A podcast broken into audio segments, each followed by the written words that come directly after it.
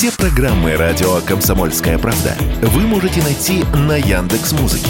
Ищите раздел вашей любимой передачи и подписывайтесь, чтобы не пропустить новый выпуск. Радио КП на Яндекс Музыке. Это удобно, просто и всегда интересно. Здоровый разговор. Всем привет! Это «Здоровый разговор» в студии Мария Баченина.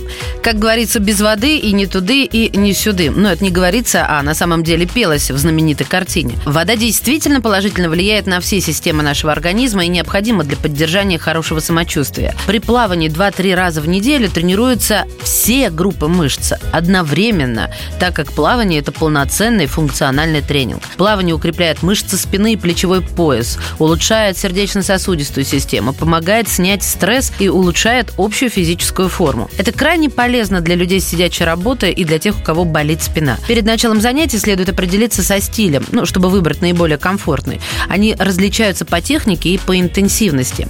Брас. При этом стиле ноги выполняют симметричные толчки. Руки совершают горизонтальные полукруговые движения. В народе называется лягушка. Этот способ медленнее остальных, но не требует больших затрат энергии. При брасе задействуется около 70% мышц всего организма. При плавании кролем или вольным стилем прямые ноги выполняют вертикальные махи, руки поочередно делают взмахи, после чего опускаются в воду для грибка. Кстати, важно, при грибке под водой рука доводится до бедра. Техника плавания кролем требует высокой координации движений, при этом позволяет развить максимальную скорость в воде. Баттерфляй, вот это серьезно. При плавании этим стилем вытянутое тело двигается волнообразно, поэтому его называют дельфином. Руки делают синхронный грибок, чтобы немного поднять тело над водой, а соединенные прямые ноги в это время совершают толчок-удар. Такой стиль считается наиболее энергозатратным, а технику действительно тяжело освоить, особенно начинающим. Для начала тренировок отлично подойдет брас, или, как его называют в народе, лягушка. Этот стиль не энергозатратный и не требует специальной физподготовки. Еще один вариант для начинающих – комбинированное плавание, при котором руки работают брасом, то есть как лягушка,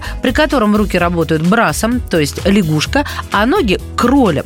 Такой вариант считается проще с точки зрения разучивания техники, так как движение ногами в стиле кроль по биомеханике считаются проще, чем движение по лягушачьи. Почему важно соблюдать определенную технику плавания? Потому что пловец, который выполняет движение правильно, сможет преодолеть более длинное расстояние и при этом не затратит много сил. А вот несоблюдение техники может привести к повреждению суставов или сухожилий. Техника будет влиять на степень утомления ваших мышц, так как техника равно рациональность движения.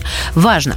В начале обучения стоит уделить большое внимание правильному дыханию. При вдохе не следует поднимать голову высоко над поверхностью воды, для того, чтобы ваше тело целиком находилось в горизонтальном положении. Также нужно следить за положением тела в воде, и в зависимости от стиля это положение будет различаться. Главное, сохраняйте корпус в ровном, вытянутом состоянии. Правильно двигайте руками и ногами. Чтобы обучение плаванию проходило комфортно, лучше начинать учиться в бассейне и на дорожке рядом с бортиком. Это, во-первых, придает уверенность, а во-вторых, всегда можно сделать перерыв. Берегите себя и учитесь плавать. Здоровый разговор.